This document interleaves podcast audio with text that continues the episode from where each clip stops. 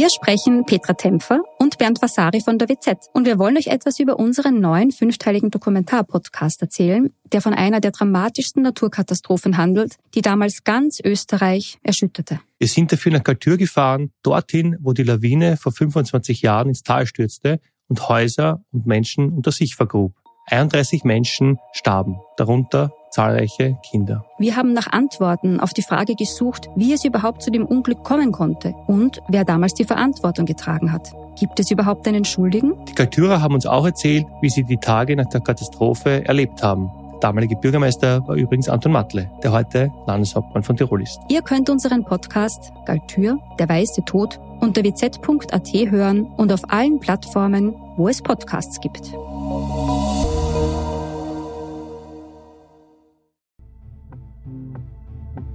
Der Hoffnung auf ein besseres Leben kam die 26-jährige Gordana mit ihren beiden Kindern im Jahr 1987 nach Klagenfurt. Nur ein Jahr später verschwanden die drei spurlos. Erst 17 Jahre später kam das schreckliche Verbrechen ans Licht, dem die junge Frau und ihre Kinder zum Opfer gefallen sind.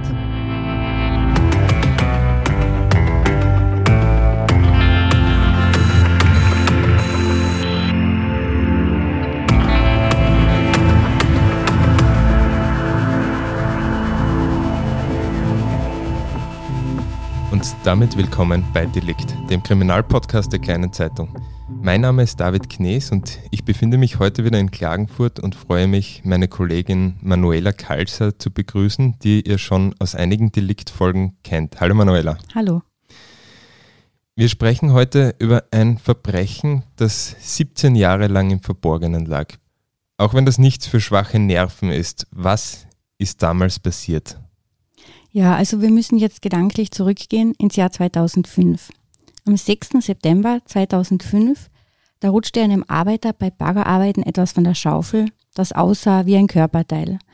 Als er dann nachschaute, stellte sich der Körperteil als stark verwestes Bein heraus.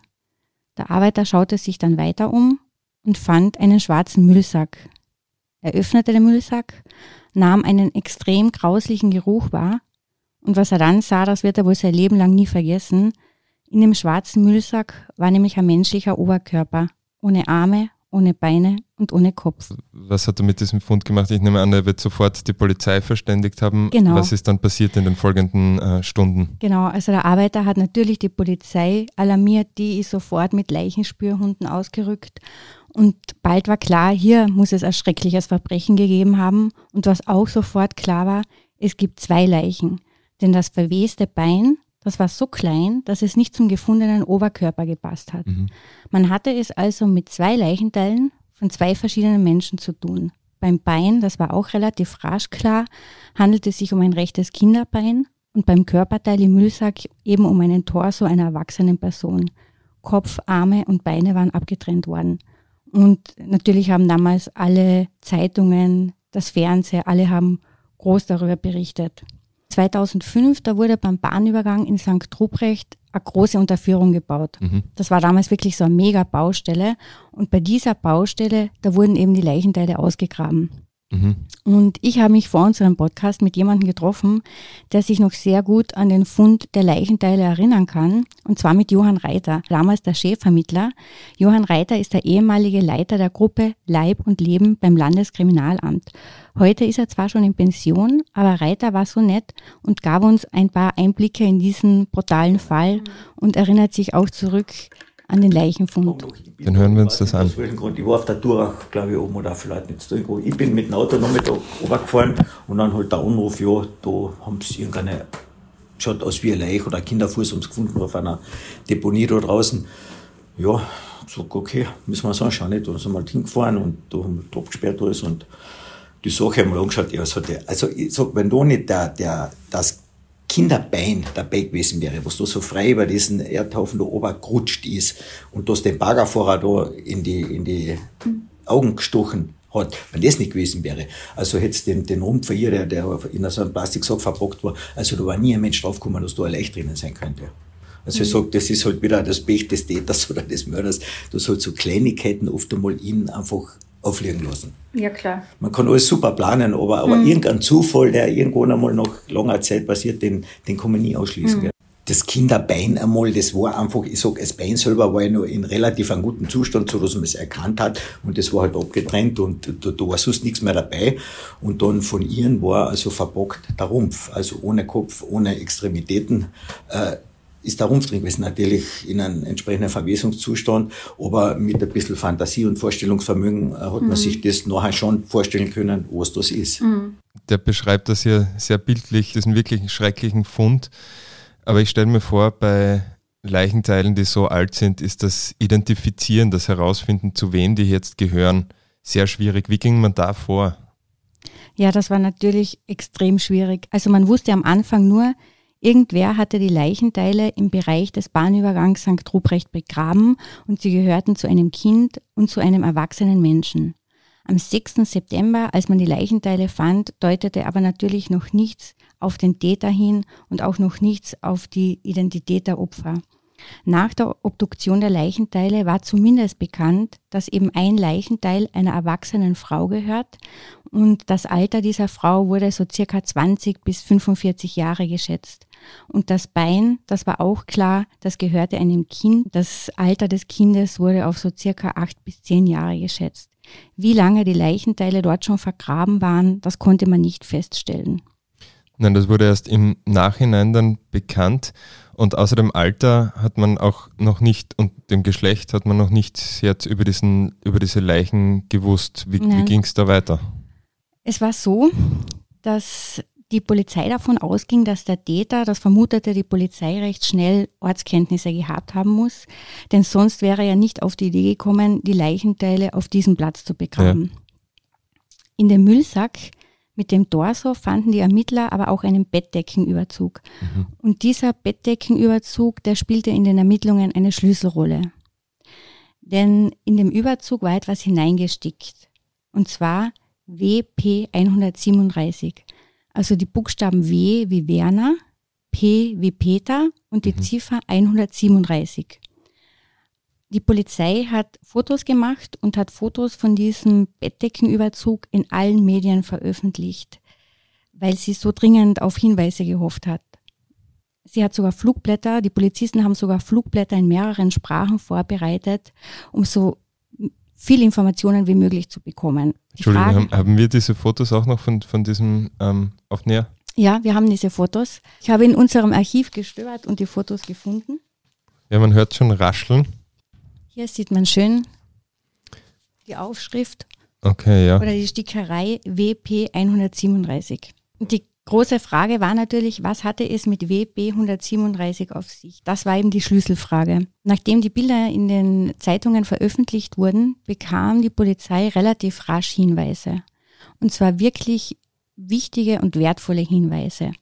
Die Markierung bzw. die Stickerei im Bettdeckenüberzug, die stammte von einer Decke, die früher in einem Schülerheim in der Nähe von Klagenfurt verwendet wurde. Mhm. Da hatte sich ein ehemaliger Mitarbeiter des Schülerheimes bei der Polizei gemeldet und so ist man eben draufgekommen. Die Polizei ist dann zu diesem Mitarbeiter hingefahren und hat Folgendes erfahren. WB waren die Initialen von einem gewissen Wilhelm P. und 137 war die Schülernummer von Wilhelm B. Wilhelm B. war in seinen Kinder- und Jugendjahren für ein Jahr in diesem Schülerheim, in dem man solche Bettdecken verwendet hat. Und er hat diese Decke offenbar sehr lange aufbewahrt. Im Jahr 2005, als die Leichenteile gefunden wurden, war Wilhelm B. bereits 55 Jahre alt.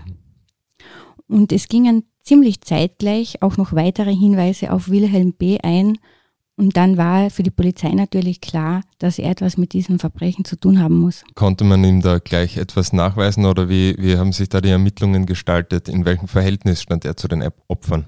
Ja, also die Polizei machte sich natürlich sofort auf die Suche nach Wilhelm B.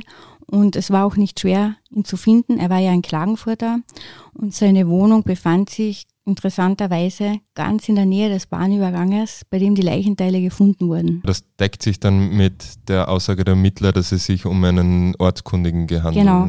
gehandelt haben müsste. Aber als die Polizei die Hinweise auf Wilhelm B. bekommen hat, war er bereits tot. Die Polizei hat im Nachhinein konstruiert, dass sich Wilhelm B. einen Tag, nachdem die Leichenteile gefunden wurden, das Leben genommen hat. Wir erinnern uns, die Leichenteile wurden am 6. September 2005 gefunden und am 7. September 2005 dürfte sich Wilhelm B. das Leben genommen haben. Und zwar direkt während in den Landesnachrichten Kärnten heute über den Fund der Leichenteile berichtet wurde. Zumindest hat das die Polizei so rekonstruiert. Wilhelm B. hat Suizid begangen, während er in den Fernsehnachrichten vom Fund der Leichenteile erfuhr. Als man den toten Wilhelm B. in seiner Wohnung fand, lief im Hintergrund sogar noch der Fernseher. Das hat mir der Mordermittler Johann Reiter noch einmal erzählt. Und über diesen Wilhelm P. konnte man dann auch feststellen, um wen es sich bei den Opfern handelt. Genau. Wilhelm B., das war äh, pensionierter Eisenbahner. Der war damals 56 Jahre alt, als man ihn gefunden hat. Und er war im Laufe seines Lebens dreimal verheiratet. Seine zweite Ehe, das ist jetzt die wichtigste in diesem Fall. Denn seine zweite Ehefrau, eine Serbin namens Gordana, galt mit ihren beiden kleinen Kindern seit dem Jahr 1988 als vermisst. Mhm. Gordana und ihre Kinder waren von heute auf morgen verschwunden. Das hatte Wilhelm B. überall herum erzählt. Er hatte überall erzählt, dass ihn Gordana mit den Kindern verlassen hat. Doch in Wahrheit hat er sie und ihre beiden Kinder einfach ermordet. Er hat die Leichenteile eigenhändig zersägt und beim Bahnübergang in St. Ruprecht begraben. Und anschließend 17 Jahre lang gelebt, als wäre nichts gewesen. Genau, 17 Jahre lang hat er ein ganz normales, nach außen hin relativ unauffälliges Leben geführt. Was weiß man noch so über die Opfer? Was haben die für ein Leben geführt, beziehungsweise was ist da der Hintergrund? Und weiß man was über die Beziehung, also über die Umstände, warum es zu diesem Verbrechen gekommen sein muss oder kommen konnte? Das Schwierige bei der Recherche in diesem Fall ist ja, dass niemand überlebt hat. Die Opfer wurden ermordet, der Täter ist tot, es gibt kaum Zeugen, aber dank unseres Archivs und dank dem Mordermittler Johann Reiter konnte ich doch ähm, ein bisschen was herausfinden. Also die Gordana ist im Jahr 1987 mit 26 Jahren mit ihren Kindern nach Österreich gekommen. Gordana war eine Alleinerzieherin, so viel man weiß, war sie Witwe und sie ist in der Hoffnung auf Arbeit und ein besseres Leben im Jahr 1987 nach Österreich gereist. So viel man weiß, wollte sie hier neu anfangen, sie wollte sich hier ein neues Leben aufbauen. Die junge Witwe lernt in Klagenfurt relativ schnell den Eisenbahner Wilhelm B. kennen. Das wissen wir auch. Wie sich die beiden kennengelernt haben, das konnte man nicht mehr eruieren. Aber es wurde relativ rasch geheiratet. Und nach der Hochzeit hat der Wilhelm B. dann auch ihre beiden Kinder adoptiert. Die Kinder waren damals sechs und sieben Jahre alt. Und Wilhelm B. hat beide adoptiert und die Gordana geheiratet, das weiß man. Und wie lief die Ehe zwischen den beiden? Ja, über die Ehe konnte man natürlich auch einiges erfahren. Die Ehe muss auf gut Deutsch die Hölle gewesen sein. Mhm. Der Eisenbahner, das ist aktenkundig, der wurde relativ rasch gewalttätig und Gordana flüchtete auch. Einmal ist sie mit den Kindern, die ihr Mann adoptiert hat, ins Frauenhaus geflüchtet und einmal soll sie auch zu Bekannten nach Wien geflüchtet sein. Also da muss es schon ganz massive Übergriffe gegeben haben. Mhm. Mitte 1988 muss es dann laut den Ermittlern zum Mord gekommen sein. Also nur ein Jahr nachdem Gordana nach Kärnten kam und Wilhelm B. geheiratet hat, wurde sie ermordet. Der Tatort, das ist auch interessant, der Tatort war vermutlich ein Bahnbetriebsgebäude, ja. das beim Bahnübergang in Klagenfurt St. Ruprecht gestanden ist. Der Wilhelm B., der hatte in diesem Betriebsgebäude so ein kleines Dienstzimmer und er schlief dort auch öfters. Ja. Und die Ermittler gehen eben heute davon aus, dass die Gordana und ihre Kinder in diesem Gebäude ermordet wurden. Unten, unten ein in diesem Gebäude im Erdgeschoss war Werkstatt und da hat der Wilhelm B. alles gefunden, was er gebraucht hat, um die Leichen zu zerstückeln. Da waren Sägen, da waren Schaufeln und so weiter. Und so hat er dann Mitte 1988 seine Frau und die beiden Kinder ermordet, begraben und 17 Jahre lang kam Wilhelm B. mit diesem Verbrechen davon, wie du schon gesagt hast. 17 Jahre lang hat das niemand gemerkt. Obwohl Wilhelm B. ja bereits tot war, als ihn die Polizei gefunden hatte und nicht mehr angeklagt werden konnte, hat Chefvermittler Reiter Umfelderhebungen zu seiner Person durchgeführt Und was Chefvermittler Reiter über Wilhelm B. herausgefunden hat, das sagt er uns jetzt. War er, zum Schluss, ja. genau. er war ein schwieriger Mensch, hat überall irgendwie angeeckt. Also er war nicht ein umgänglicher Typ. Er hat halt immer eher Probleme gehabt mit den mit die Leuten, die, mit denen er zusammengearbeitet hat oder die in seiner Nähe waren. Und so war es auch, glaube ich, bei der Eisenbahn, wenn ich mich richtig erinnere. Äh, er ist als Sonderling, als Einzelgänger beschrieben worden und, und ja, er, er hat irgendwie niemandem was anvertraut und, und ja, war einfach extrem scheu, vorsichtig und ja, also keiner halt, den man als Freund haben will oder als Freund hat, so mhm. ein sonderbarer Mensch halt. Mhm. So spricht der Ermittler über Wilhelm P. Was hast du sonst noch so herausgefunden? Was hat er gemacht in den 17 Jahren, in denen dieser, dieses Verbrechen, diese Morde unentdeckt blieben? Was ich auch in Erfahrung bringen konnte, ist, dass er noch ein drittes Mal geheiratet hat. Der Wilhelm B. hat, hat es irgendwie geschafft, allen Leuten weiszumachen, dass ihn die Gordana mit den Kindern verlassen hat. Mhm. Wilhelm B. wurde natürlich von den Behörden und anderen Menschen gefragt, wo seine Frau und die Kinder sein könnten. Auch weil die Mutter von der Gordana in Serbien ja zwei Abgängigkeitsanzeigen erstattet hat. Dr. Wilhelm B. sagte immer, er sei verlassen worden und ja, er spielte einfach so den verlassenen Ehemann. Und er soll sich dabei teilweise auch recht abfällig und rassistisch über Gordana geäußert haben. Gordana stammte ja aus einer Roma-Familie in Serbien und er sagte halt immer so sinngemäß, ja, als Angehörige der Roma sei seine Frau nicht fähig gewesen, sesshaft zu sein. Mein Kollege Peter Kiemeswenger, der sich recht viel mit dem Fall befasst hat, der schrieb, dass der Wilhelm B. sogar gesagt haben soll, sie ist halt eine Zigeunerin und eine Zigeunerin ist es gewohnt abzuhauen. Also er hat sich da rassistischer Vorurteile bedient und er hat allen erzählt, dass er verlassen wurde und man hat ihm das offensichtlich geglaubt. Also diesen ähm, Abgängigkeitsanzeigen der Mutter von Gardana wurde dann nicht wirklich nachgegangen, beziehungsweise gaben sich die Behörden, oder ich weiß nicht, inwieweit da die serbischen Behörden ermittelt haben, aber zufrieden mit den Aussagen von Wilhelm P. Genau, man gab sich mit den Aussagen von Wilhelm B. relativ rasch zufrieden. Er wurde nicht groß hinterfragt, das kann man sagen. Der Fall wird zu den Akten gelegt und Gordana und ihre Kinder galten offiziell als vermisst. Mhm. Und der Wilhelm B. hat es dann sogar geschafft, im Jahr 1991, also nur zwei, drei Jahre nachdem er Gordana getötet hat, sich von ihr scheiden zu lassen. Wilhelm B. hat es sogar geschafft, bei den Behörden die Scheidung von seiner Frau durchzudrücken. Er hat allen gesagt, er sei verlassen worden und so ist er dann in Abwesenheit, wie es offiziell heißt, in Abwesenheit geschieden worden. Und danach hat er noch ein drittes Mal geheiratet. Doch auch diese Ehe scheiterte. Ja, war er dann noch einmal lang verheiratet oder weiß man über diese Beziehung auch was? Na, man weiß nur, dass er es geschafft hat, sich scheiden zu lassen und dass er noch ein drittes Mal geheiratet hat. Und wie konnte dieser Mord 17 Jahre lang unentdeckt bleiben? Wie schätzt du das ein? Äh, man kann davon ausgehen, dass nicht sehr intensiv nach Gorana gesucht worden ist. Und man hat dem Wilhelm B. seine Aussage, dass er verlassen wurde, einfach geglaubt.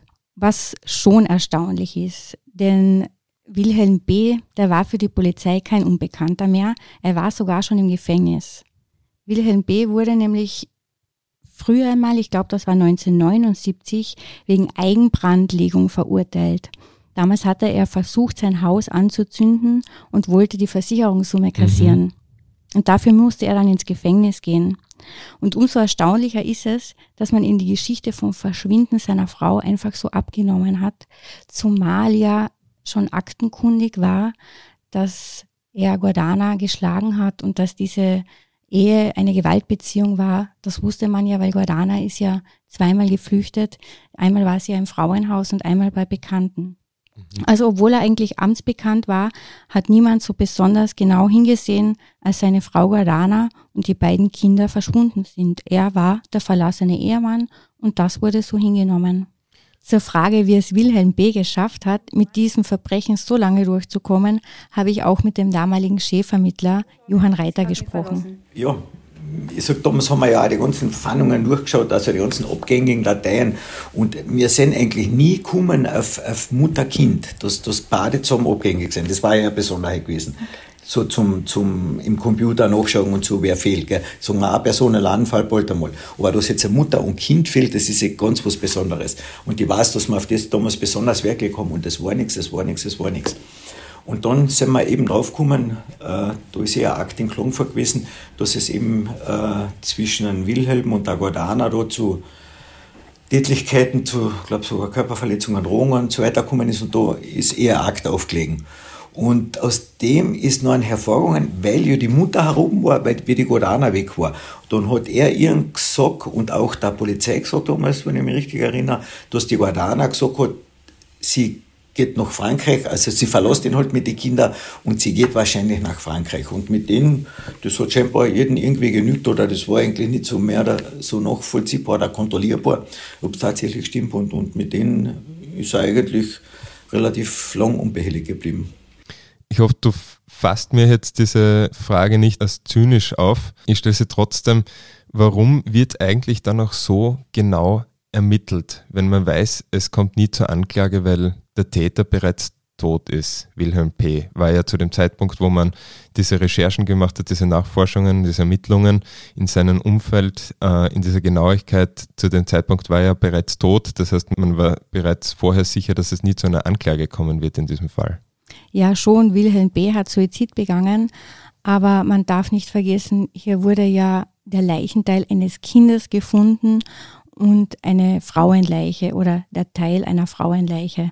Und die Polizei hat im Jahr 2005 wirklich alles daran gesetzt, um herauszufinden, was da passiert ist. Und es war auch wichtig herauszufinden, ob es vielleicht noch andere Opfer gibt oder gibt es vielleicht einen anderen Täter. Also solche Umfelderhebungen sind in jedem Fall wichtig, auch wenn der Täter nicht mehr lebt und auch wenn man keine Anklage braucht.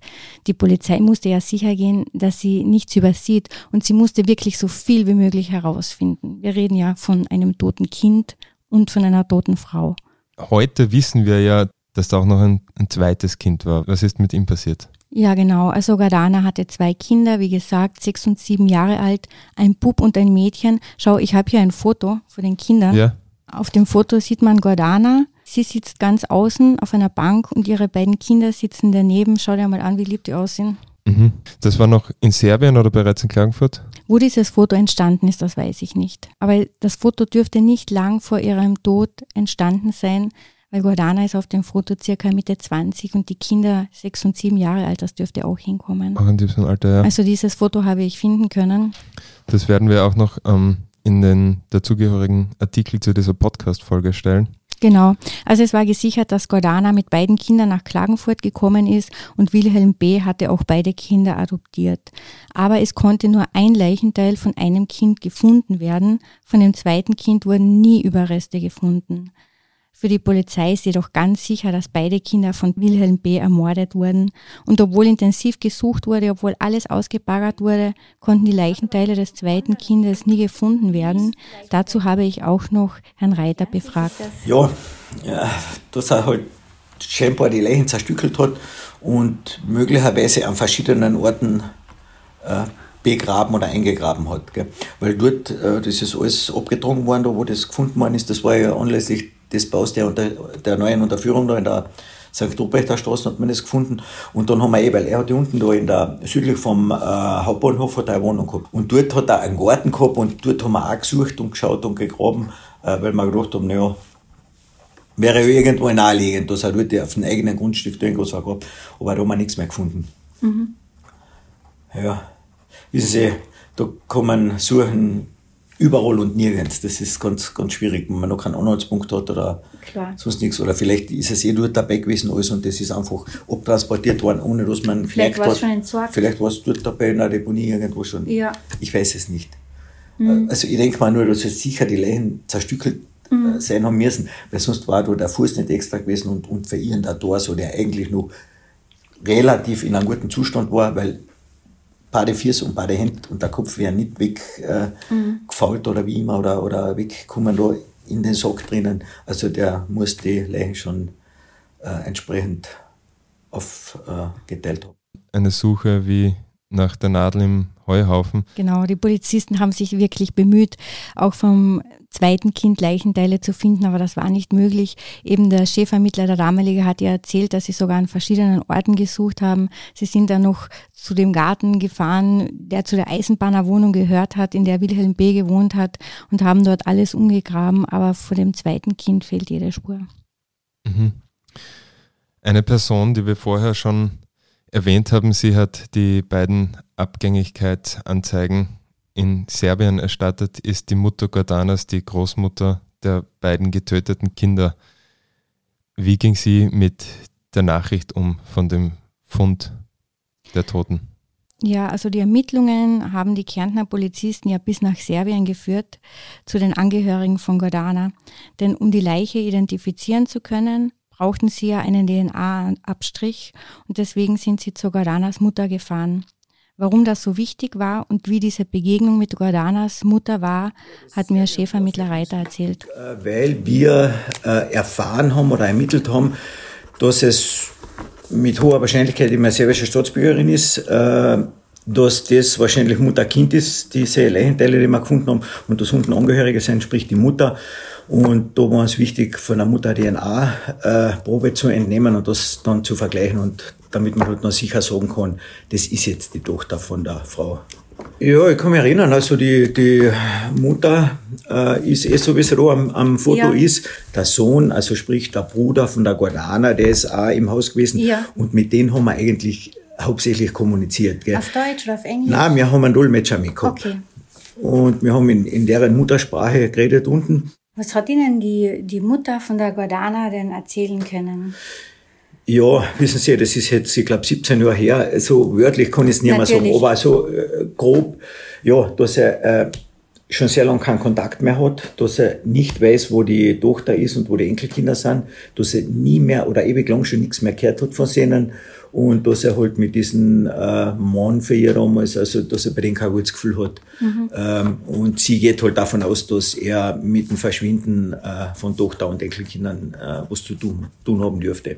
Aber die Mutter hat immer das Gefühl gehabt, dass die nicht einfach verschwunden ist. Naja, ich glaube, das ist einfach äh, eine Mutter-Tochter- oder eine Mutter-Kind-Sache, dass das mhm. etwas ist für sie, äh, was man nicht so einfach wegsteckt und irgendwo. Ich sag, das Schlimmste, ich bin im, im, im Laufe meiner langen Berufserfahrung draufgekommen, das Schlimmste ist immer die Ungewissheit. Mhm. Wenn die Leute dann einmal wissen, es ist echt was passiert, es ist dieses und jenes, dann können sie abschließen damit. Und solange die Gewissheit nicht da ist oder solange man die, die Sicherheit nicht hat, ist das immer wieder ein Thema, was jedes Mal wieder aufkommt und, und mit dem man einfach nicht fertig werden kann. Wir haben damals kurz nach der Klärung des Mordes im September 2005 einen Reporter nach Serbien geschickt. Und der hat sich mit Gordanas Familie getroffen und der hat eben beschrieben, dass die Familie von Gordana in sehr armen Verhältnissen gelebt hat. Schau, ich habe hier ein Foto von der Mutter. Das war ja. damals schon eher eine sehr betagte Frau. Ja, sie hält, also sie trägt so ein Kopftuch, sie ist sichtlich schon sehr alt, eben mit den Fotos der beiden Enkelkinder und ich glaube, Gordana ist, muss das sein, was man hier erkennt. Genau. Und als der Reporter bei dieser Mutter in Serbien war, war sie natürlich sehr gebrochen und sie hat sehr viel geweint und es waren natürlich auch andere Reporter von anderen Zeitungen bei ihr. Und denen hat die Mutter erzählt, dass ihr nirgends ernst genommen worden sei. Mhm. Sie hat eben zwei Abgängigkeitsanzeigen in Belgrad erstattet, aber sie hatte nicht den Eindruck, dass das ernst genommen wird. Und was mich besonders berührt hat, war, dass die Frau so verzweifelt war, weil sie ihre Tochter und ihre Enkelkinder nicht gefunden hat, dass sie sogar eigenständig sich auf die Suche nach ihrer Tochter und den Kindern gemacht hat. Die Frau ist mit dem Zug von Serbien nach Wien gefahren und von Wien nach Klagenfurt, um nach ihrer geliebten Tochter zu suchen. Angeblich ging sie in Wien und in Kärnten auch zur Polizei. Und das hat sie eben einem Reporter einer anderen Zeitung erzählt, sie sei halt nirgends ernst genommen worden. Und besonders berührend fand ich, was diese Frau dann über ihren Aufenthalt in Kärnten erzählt hat. Sie hat gesagt, sie war so verzweifelt, dass sie in Klagenfurt zu dem Wohnblock gefahren ist, bei dem die Gordana gewohnt hat und sich einfach vor den Wohnblock hingestellt hat und geweint hat. Also diese Frau, diese alte, betagte Frau, ist von Serbien nach Kärnten gereist und weil sie nicht mehr weiter gewusst hat, hat sie sich einfach vor die Wohnung gestellt, in der ihre Tochter einmal gewohnt hat, hat sich hingestellt und hat mit Blick auf den Wohnblock geweint um ihre Enkelkinder und um ihre Tochter. Das ist eigentlich eine schreckliche Vorstellung. Und musste 17 Jahre mit diesem mit diesem Gefühl, mit dieser Ungewissheit leben. Genau, 17 Jahre lang musste sie mit dieser Ungewissheit leben. Und was Chefermittler Reiter gesagt hat, ist ja durchaus nachvollziehbar, dass nach 17 Jahren wenigstens diese Gewissheit wichtig war, damit die Angehörigen abschließen können. Heute früh, bevor wir diesen Podcast aufgezeichnet haben, warst du noch am Grab dieser jungen Familie, dieser getöteten Mutter mit ihren beiden Kindern. Und das hat einen besonderen Grund, warum du dieses Grab aufgesucht hast, denn da steckt auch noch eine ähm, bewegende Geschichte dahinter. Ja, der Wilhelm B., man kann es nicht anders sagen, der hat ja wirklich eine komplette Familie ausgelöscht. Eine Mutter und zwei kleine Kinder hat er ausgelöscht. Ähm, er hat ihnen eigentlich alles genommen, er hat ihnen ihre Würde genommen, er hat ihnen ihr Leben genommen und er hat eigentlich das schlimmste Verbrechen begangen, das man sich nur vorstellen kann. Und die Mutter von der Gordana hatte einfach am Ende, als sie wusste, die Gordana ist tot, die Kinder sind tot, da hatte diese Mutter nur noch einen Wunsch. Ihr Wunsch war, dass die Leichen von der Tochter und von den Enkelkindern nach Serbien gebracht werden, damit die Familie dort in Serbien wenigstens einen Ort zum Trauern hat. Und der Schäfermittler Reiter hat mir erzählt, dass er damals wirklich viel versucht hat, dass die Leichen oder die Überreste oder die mhm. Leichenteile nach Serbien überstellt werden. Aber das hat nicht geklappt. Das Traurige ist nämlich, eine Überstellung von Leichen ins Ausland ist recht kostspielig und das konnte sich die Familie in Serbien damals nicht leisten. Johann Reiter hat damals wirklich viel versucht, um der Mutter diesen letzten Wunsch zu erfüllen. Er hat unzählige Telefonate geführt. Er hat mir erzählt, er hat dann auch herausgefunden, dass ein Leichenwagen nach Serbien fährt. Er hat dann den Kontakt hergestellt und hat gefragt, ob er mit diesem Leichenwagen vielleicht auch die Überreste von Gordana und von ihrem Kind mitgeben könnte dann, das hat dann zuerst ganz gut ausgesehen. Das hat zuerst einmal so ausgeschaut, ob das, als ob das funktionieren würde. Es hat dann aber doch nicht geklappt. Irgendwer hat gemeint, das sei pietätlos, die Leichen von Gordana einer anderen Leiche mitzugeben. Und so ist das ganze Vorhaben dann gescheitert. Und so wurde dieser Mutter in Serbien der Wunsch nach einem Grab für ihre Tochter verwehrt. Also zusammenfassend kann man sagen, dass dieser Mutter und dieser Oma in Serbien einfach alles genommen wurde. Ihr wurde ihre Tochter genommen, ihr wurde ihre Enkelkinder genommen und am Ende wurde ja auch noch die Möglichkeit genommen, an einem Grab um ihre Familie zu trauern. Und das Grab am Friedhof, an dem du heute warst, das ist auch recht einfach und das erinnern jetzt eigentlich nur mehr drei Namen auf einem Holzkreuz an die Opfer von damals. Genau. Letztendlich wurde Gordana und die Leichenteile ihres Kindes am Fürsorgefriedhof in Klagenfurt-Annabichel begraben. Dort steht so ein schlichtes Holzkreuz mit einer kleinen Gedenktafel. Auf dieser Gedenktafel steht der Name von Gordana und darunter stehen die Namen beider Kinder. Und ganz drunter steht Ruhe in Frieden und irgendjemand hat eine Plastik-Sonnenblume in dieses Holzkreuz hineingesteckt. Ich habe mit dem Friedhofsgärtner gesprochen, der kennt dieses Grab natürlich. Und der hat mir gesagt, das ist ein unbetreutes und unbezahltes Grab. Es sei nie aufgefallen, dass irgendjemand an diesem Grab war oder dass irgendjemand eine Kerze hingestellt hat. Und so ist es wohl nur eine Frage der Zeit, bis das Grab von Gordana und ihren Kindern ganz verschwindet. Fürsorgegräber werden ja nach einer gewissen Zeit eingeebnet und dann erinnert nichts mehr an Gordana und an ihre beiden Kinder. Und das ist eigentlich auch traurig. Vielleicht sollte doch irgendwo auf der Welt eine Tafel oder ein Kreuz stehen, das an Gordana und ihre Tochter und ihren Sohn erinnert, an die Familie, die voller Hoffnung von Serbien nach Österreich gekommen ist und die hier Opfer eines so furchtbaren Verbrechens wurde. Ja, danke Manuela Kalser, dass du uns diesen bewegenden Fall mitgebracht hast. Eine Familie ausgelöscht und für 17 Jahre Ungewissheit für die Angehörigen und vor allem für die Mutter von Gardana und der Oma dieser beiden kleinen Kinder. Euch sage ich vielen Dank fürs Dabeisein bei Delikt. Falls ihr Fragen oder Anregungen oder Kritik zu unserem Podcast habt, könnt ihr mir persönlich schreiben unter david.knes.kleinezeitung.at und wie immer der Hinweis, ihr könnt diesen Podcast abonnieren auf allen gängigen Plattformen geht das und wir freuen uns auch, wenn ihr uns Sterne mit Sternen bewertet oder vielleicht eine kleine Rezension schreibt, zum Beispiel auf Apple Podcast, wie euch der Podcast gefällt. Bis zum nächsten Mal bei Delikt, sagt David Knees.